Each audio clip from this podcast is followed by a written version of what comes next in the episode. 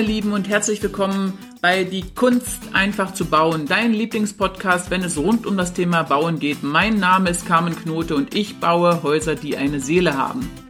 Mein Gast heute ist Sascha Hahn. Er ist Leiter der Geo Vital Akademie und kämpft für ein strahlenfreies Leben.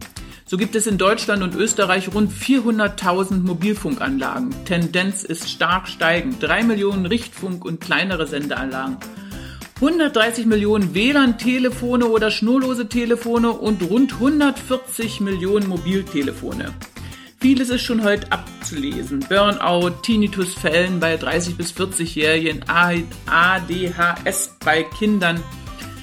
Äh, diese ganzen Fälle haben sich haben exorbitant zugenommen. In unserer Staffel Strahlenfrei Leben zeigen wir dir die unterschiedlichen Ursachen und Auswirkungen von Strahlen und wie du dich davor schützen kannst. So, hallo, ich bin heute zu Gast in Sulzberg bei Sascha Hahnen. Er ist, jetzt hört mal alle zu, Leiter der Akademie für Geovital und operiert weltweit. Er hat Schulen in Österreich, Australien, in USA, England und in Oman. Er ist Experte für Geobiologie, Naturheilkunde, er ist Umweltmediziner, Experte für Strahlenschutz, Elektroschutz, Elektroschmuck, Entschuldigung, Wasseradern, Erdstrahlen und Verwerfungen. Er ist Buchautor, Dozent und Segler. Habe ich irgendwas vergessen? Nee, nee, alles mit dabei. Und jetzt ist natürlich die Frage, was alle interessiert. Erstens, wie kommt man denn dazu? Wie kommt man denn zu diesem Lebenslauf? Naja, also im Grunde genommen ging alles eigentlich 1982 los. Da war ich noch ein kleiner Kerl, als ähm, ja die Mama ihren zweiten Krebs hatte. Äh, sie war, wir haben damals noch in Langenargen gewohnt, am Bodensee. Schön, äh, war eine junge Familie und die Ärzte, die behandelnden Ärzte, die kamen dann nachher zu uns und offenbarten dem Papa und der Familie, also da sei nichts mehr zu machen und ein halbes Jahr maximal hätte sie noch und sie soll doch gucken, dass sie ihre Dinge richtet. Und wenn du so eine Prognose oder so eine, so eine ähm, Aussage bekommst mit damals 32 Jahren, was die Mama war, dann bricht erstmal für dich die Welt zusammen. Ja, ja. ja. Und ähm, Jetzt ist aber das Glück, wie gesagt, dass auch Papa, also die ganze Familie, alle sind Segler und äh, Papa ist Segler und wenn du da mit dem Schiff irgendwo auf dem Atlantik unterwegs bist und da geht was kaputt, ja. dann hast du keine Werkstatt und dann hast du in der Regel auch keine Ersatzteile parat. Dann musst du gucken, wie du mit Bordmitteln quasi klarkommst. Ja. So, und genau mit dieser Einstellung ist er an die Thematik rangegangen und hat gesagt, okay, wenn die Ärzte das nicht schaffen, dir den Krebs wegzumachen, dann mach ich es selber. Ja.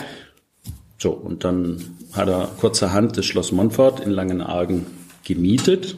Das ist also da eine der, der Attraktionen, eine der Sehenswürdigkeiten in, in Langenargen und hat ähm, Fachleute angeschrieben, antelefoniert, all die, die damals irgendwas mit Thema Krebs zu tun hatten. Das waren dann Ärzte, naturerkundliche Ärzte, Heilpraktiker, Therapeuten, aber auch Techniker eben mit dabei und ähm, ist zur Bank gegangen, hat 50.000 Mark vom Konto runtergenommen. Das war viel das Geld damals. War damals viel, ja. viel Geld, ja. Da hast du schon ja ordentlich bauen können für das für das Geld. Ähm, das war so das ganze Ersparte, was wir da hatten und ähm, hat gesagt, hier, das lege ich auf den Tisch. Derjenige, der mir die beste Idee bringt für mein Problem, der kann es mitnehmen für seine Forschung. Cool. Und ich sag mal, wenn man mit dem Rücken an der Wand steht, dann machst du halt eben solche unorthodoxen Maßnahmen Schritte, ja. oder Schritte, ja, und ähm, dann spielt auch in dem Moment das Geld eine untergeordnete Rolle. Du musst einfach gucken, dass du halt den Schritt weiterkommst und äh, das Problem löst. Coole Idee, also echt Hut, Hut ab. Und was ist dann passiert? Wer hat eine Idee geliefert oder war es ein Zusammenspiel oder wie ging es weiter? Also das Spannende war, das ging über drei Tage hinweg. Also die haben da. die sind doch alle ein, angereist. Ja, da waren nachher dann über 120 Leute da. Echt? Ja. Die wollten alles Geld haben. nee, das, nee, nee, nee, da ging es eigentlich eher um dieses äh, Thema, dass die das interessant fanden. Mhm. Ja Äh, man muss sich vorstellen, dieses Krebs-Symposium, was der Papa da veranstaltet hat, sowas hat's in der Form bis dato noch nie gegeben. Also diese Ja. Fachleute, die kannten sich nur mehr oder weniger vom Hörensagen her oder weil der eine mal einen Aufsatz veröffentlicht hat über dieses Thema oder jenes Thema. Also da war persönlich ähm, gar nicht viel Kontakt da. Klar, und Social Media gab's nicht. Social Media gab's nicht, Podcast gab's auch nicht, ne? Genau. oder Videoschnitte oder solche Sachen. Und von daher war das natürlich für alle spannend, so, oh, da ist, da, da treffen sie die sich, ja, und der und der und der ist mit dabei, oh, da gehe ich auch hin. Ja. So, und jetzt kamen die alle mal zusammen und fanden das eigentlich ganz spannend. Das war wie so ein großes Familientreffen für die, ne? Ja. Und der einzige Zuhörer, der da in der Gruppe war, war Papa.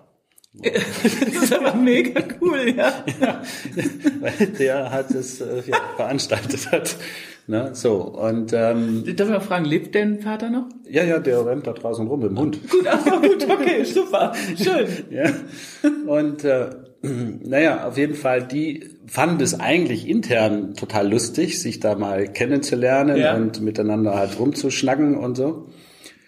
Und ähm, Papa saß halt mit dabei und hat einfach zugehört. Also da gab es vorne auch so, ein, so, ein, so eine Art Pult und äh, da ist halt einer nach dem anderen ist dann mal vor und hat da was erzählt, was er gerade macht. Und das Witzige war oder das Interessante war einfach, dass er dort das erste Mal von Erdstrahlen und Elektrosmog gehört hat. Also der kannte das auch nicht. ne? Aha, okay. So, und dann waren die die ganze Zeit immer am Erzählen über diese Störzonen und so. Und ähm, irgendwann war mal Kaffeepause. Und dann kam ein Professor von der Uni Weinstefan zu ihm und sagte, Herr Hahn, ich beobachte Sie jetzt schon die ganze Zeit. Und immer wenn die Kollegen am Erzählen sind über Elektrosmog und Erdstrahlen und diese ganzen Sachen, dann sind sie immer am Lachen und am Schmunzeln. Warum eigentlich? Und dann sagt er, also, wissen Sie, Sie können mir viel erzählen, aber so ein Quatsch, so ein Schmarrn, das glaube ich einfach nicht. Ne? Also ich kann mir nicht vorstellen, dass das... Also er hat's nicht- Nein, er hat's nicht geglaubt. Nee, und dann sagt er, also ich kann mir nicht vorstellen, dass das irgendwas mit dieser Krebsthematik zu tun haben soll. Ne? Ja. Und dann sagte dieser Professor, ja, hm, okay, ähm, haben Sie denn mal da Fachbücher drüber gelesen oder haben Sie sich mal mit einem Fachmann drüber unterhalten? Weil es wäre äh, vermessen, vorschnell eine Meinung über etwas zu haben, was Sie nicht verstehen. So. Da hat er gestutzt. Und genau, und dann Ja. guckt er ihn so an und sagt, ja, hm, okay, ja, äh, eigentlich hat er recht. Ne? So, und von dem Moment an fing er an, seine Ohren zu spitzen Mhm. und zuzuhören. Ja, und das erleben wir halt immer wieder in unserem Alltag, Ja. dass Patienten kommen und sagen, ah, das ist alles Käse und alles Quatsch, ja, glaube ich nicht. Und im Endeffekt liegt's doch daran. Und dann braucht es einfach noch drei, vier oder fünf Jahre, Wir bis jetzt die noch zu dem Punkt kommen, Ja. dass sie sagen, okay, Ja. dann machen wir es halt jetzt doch. Ich muss ja zu fairer halber sagen, ich war ja hier schon mal vor zehn Jahren und fand Ja. das ganz fantastisch und trotzdem setzt man es irgendwo nicht um. Ja, aber das ist einfach, da ist, ist immer die Frage, wie hoch der Leidensdruck ist. Ja, weißt du? ja, wenn der Schmerz nicht groß genug ist, Genau. kommt man nicht. Genau. Man kommt dann immer in der, ja, besser ist, wir, wir tun vorsorglich was machen, deswegen bin ich jetzt hier, damit das alle rundherum auch heuern. Naja, also auf jeden Fall ging das halt Ja. drei Tage, ne? Und ähm, es war super spannend alles. Äh, witzigerweise war danach auch das Thema, dass einer nicht eingeladen war, Mhm. weil das der Papa hatte den gar nicht auf dem Schirm. Das war der Erich Klemke. Mhm. Okay. So, der Erich Klemke war damals Forschungsleiter bei ICI, ICI in Amerika. Mhm. ICI war damals führend in der Krebsforschung. Ähm, und der war dort Forschungsleiter und besuchte Verwandtschaft am Bodensee. Zufällig. Ja. Am so. gleichen Tag. Nee, in der gleichen Zeit. In der gleichen Zeit. Jetzt hat er über fünf Ecken irgendwie mitgekriegt, da läuft oder da ist irgendwas in Langenargen. Und der war damals in Linda unten. So, und dann hat er nichts zu tun gehabt, wie das halt so ist im Urlaub, ne? Und sagt er, oh, ich setze mich jetzt ins Auto und fahre da hin. Ja. Ja, und jetzt hat aber das Schloss Montfort draußen auch eine Kaffeeterrasse, wo also ähm, Urlauber sitzen können und Kaffee trinken können. Und da saß der. So, jetzt war ein Päuschen und jetzt sind natürlich auch die, die, die Symposiumteilnehmer, die sind natürlich auch auf dem Gelände rumgelaufen. Und da waren also viele da, die plötzlich Die sagten, äh, den kenne ich doch, ja, das ist doch, das ist doch, das ist doch der Klemke, ne? Ja. So, und irgendwann sind die dann zu dem hin und sagen, sagen, Sie mal, sind Sie der Erich Klemke? Und so, ja, ja. Sagt, wir machen da gerade Krebssymposium Das hier. gibt's ja nicht, ja. Ähm, Sie sind doch da auch in der Krebsforschung tätig, ne? Mensch, hätten Sie nicht Lust, wollen Sie nicht dazukommen, ne? Einfach mal reinsitzen und zuhören. Ähm, hochspannend, ne? Und ich sagte, ja gut, also wenn Sie mich hier meinen Kaffee leer trinken lassen, dann komme ich, ne? Ja. So, und jetzt rutschte der eigentlich per Zufall, aber man sagt ja Zufälle gibt's, Gibt's ja nicht, nicht, ne? nee. Jetzt rutschte der da in diese Gruppe mit hinein, ne? Und den haben sie dann nachher natürlich auch vorne ans Pult gedrängt, ne? Und Ja. sagt, Mensch, Erich, komm, erzähl mal, was, was, was macht ihr da drüben äh, über einen großen Teich in Amerika? Und der erzählte über ein Medikament namens Tumusteron. Aha. So, das hatten die im Versuch. Die hatten Rinder, haben diese Rinder mit Krebszellen Infiziert. infiziert ne? und hatten dann also diese Rinder mit diesem Medikament behandelt und hatten eine Erfolgsquote von 100 Prozent. Nee. So, Nee. ja. Papa, der saß erstmal da, so, boah, cool, super, hört sich klasse an, ne? Und ähm, das war äh, eben auch so ein Schlüsselmoment, ne? Der, der, der gute Mann. Nun ja, also das Krebssymposium war, neigte sich dann nachher dem Ende zu und Papa war dann nachher sozusagen der Abschlussredner als Veranstalter dort ne, und sagte, okay, also jetzt haben wir viel gehört, ne, viele Dinge, die ich auch nicht vorher kannte, ähm, die aber im Nachhinein eigentlich recht schlüssig sind, wenn Ja. man sich's mal so überlegt. Ne? Und jetzt wissen wir, dass es diese ganzen Dinge gibt. Die Frage ist, was tun wir dagegen? Ja. Also welche Lösungen haben wir dafür? Ne? So, und zu der Zeit gab's nichts. Ja. Und als dann das Symposium vor, vorbei war, hat er, hatte er sich dann nachher hingesetzt und hat sich überlegt, okay, äh, wer kann eigentlich gut mit, miteinander? Und Ja. hat aus dieser Gruppe heraus nachher Fachleute, also Mediziner und Techniker etc. Ähm, raus, sich rausgepickt. Und so ist dieser Arbeitskreis Erdstrahlen Friedrichshafen entstanden. Cool. Aus ja. diesem Thema heraus. Ja. So, und das war nachher die Grundlage im Grunde genommen für Geovital, wo dann diese ganze Entwicklung losging. Und wenn man sich Welches, vor- welches Jahr war das? 82 war das. 82, ja, okay. Und wenn man sich vorstellt, dass zum Beispiel so ganz banale Dinge wie Netzfreischalter, den heutzutage eigentlich so gut wie jeder kennt und Mhm. Ja. jeder Elektriker in seinem Portfolio hat, aus dieser Gruppe heraus entstanden ist. Das Ja. gab es vorher gar nicht. Ja. Ähm, dann kann man sich vorstellen, wie viel Energie da war ne? Ja. und was da eigentlich in Bewegung oder, oder angestoßen wurde. Ne? Ja. So, was man damals nicht auf dem Schirm hatte, war einfach diese wirtschaftlichen Aspekte, weil sonst wäre hingegangen, hätte das Ding patentiert, weil das waren ja alles so Weltverbesserer, weißt du? Mhm. Ja, die, ja, ja. Ne? Ist klar. Und ähm, so gesehen sind dann nachher, kurze Zeit später, als also die, die ersten Netzfreischalter da waren, sind, ist die Industrie auf den Plan gekommen und hat gesagt, wow, super Idee, das machen wir. Und Ja, und dann war's weg. damit ja. war's weg. Ne? Ja. Und ja. somit kann also heutzutage jede Elektronikfirma äh, auch Netzfreischalter herstellen, Schalk oder wie sie alle heißen. Ne? Gut, ähm, zurück zum Erich Klemke. Ja. So. Jetzt ist Papa natürlich zu dem hin und hat gesagt, Mensch, äh, tolle Sache, dieses äh, Medikament, was du da hast, ähm, das will ich haben. Ja. Und der sagte, ja, das kannst du vergessen, also das ist am Menschen noch nie getestet worden. Ja, sagt er, ist egal, entweder es funktioniert oder es funktioniert nicht. Ja. Bei der Diagnose ist es ja dann irgendwo. Ja, und dann sagte der Erich, ja, und das andere ist, das liegt bei uns im Hochsicherheitstrakt, also da ist Fort Knox ein Witz dagegen, äh, da kommst du nicht einmal in die Nähe von dem Zeug. Ne? Ja.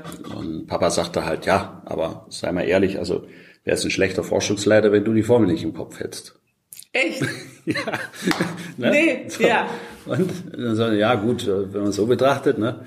Und dann kam also diese, diese, wie sagt man, diese berühmte Serviette oder dieser berühmte Zettel dann Der Bierdeckel. oder der Bierdeckel dann äh, zur Geltung, ne? Und dann schrieb der das dann auf. Also dann war auch die Rezeptur da.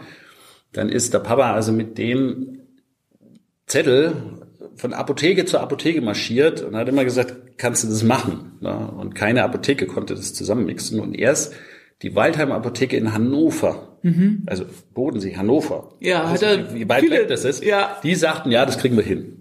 So, dann hat er das Medikament gehabt, damals in Spritzenform, dann wollte es kein Arzt verabreichen, weil die das natürlich nicht kannten. Ne? Dann hat er gesagt, gut, dann mache ich das auch noch selber. Nee. Und dann hat er Mama Oh, jeden Tag äh, IM gespritzt. Ne? Und dann kann ich mich noch an den Tag erinnern. Ähm, da kam ich von der Schule nach Hause.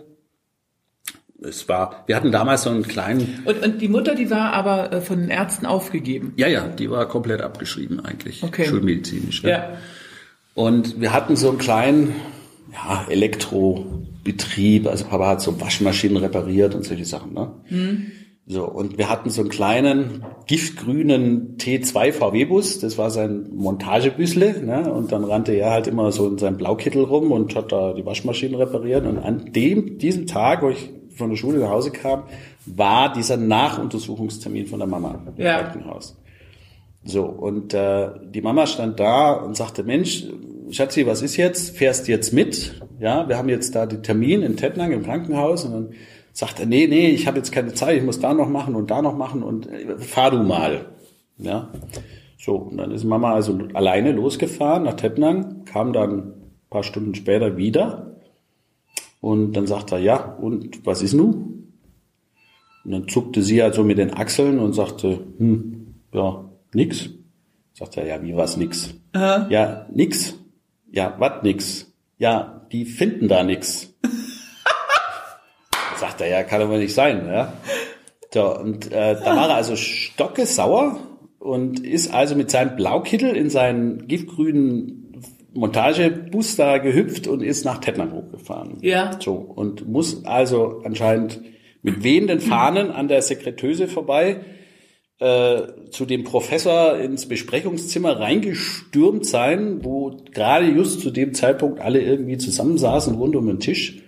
Also die ganzen Oberärzte und Ja. dergleichen. Und ähm, hat also diesen Professor vor versammelter Mannschaft in den Senkel gestellt. Ja. Ne, und hat also gesagt, Sie, was fällt Ihnen ein? Und hier, und äh, jetzt schicken Sie meine Frau nach Hause und vorher machen Sie einen Chalut und jetzt heißt jetzt, jetzt ist nix und äh, ja, was denn nun? So, und der Professor sagte, ja, Hahn, tut uns leid, wir diskutieren gerade in der gesamten Runde hier mit meinen 20 Kollegen die genau diesen Fall, also Ja. das Thema ihrer Ja. Frau, ne? Und führte ihn dann also an diese Schaukästen mit der Lampe drin, wo du diese Röntgenbilder sehen ja, kannst ja. und sagte, schauen Sie her, das sind die Aufnahmen von vorher, ne, da haben wir ja genügend. Und das sind die Aufnahmen von heute. Und hier sehen Sie den Krebs und da sehen Sie nicht. Das ist ein Ding. So. Das ist ein Ding. Ja, und sagt, und der Vater sagte dann, ja, Erklärung. Wunderheilung. Und der Professor sagte, einfällt. wir haben dafür keine Erklärung. Ähm, das Einzige, was wir uns zusammenreimen können, ist, dass das vorher ein Diagnosefehler war. Da sagt sagt der Vater, Diagnosefehler ist ein Quatsch, ja, weil Ja. die anderen drei onkologische Praxen, die da ja auch involviert sind, die hätten ja dann den gleichen Diagnosefehler. Ja. So, also, wie dem auch sei, das Endresultat war, Ja. dass die Mama nach sechs Wochen ihren Krebs weg hatte, der der un anscheinend unheilbar war und ähm, die ganze Ärzteschaft Kopf stand.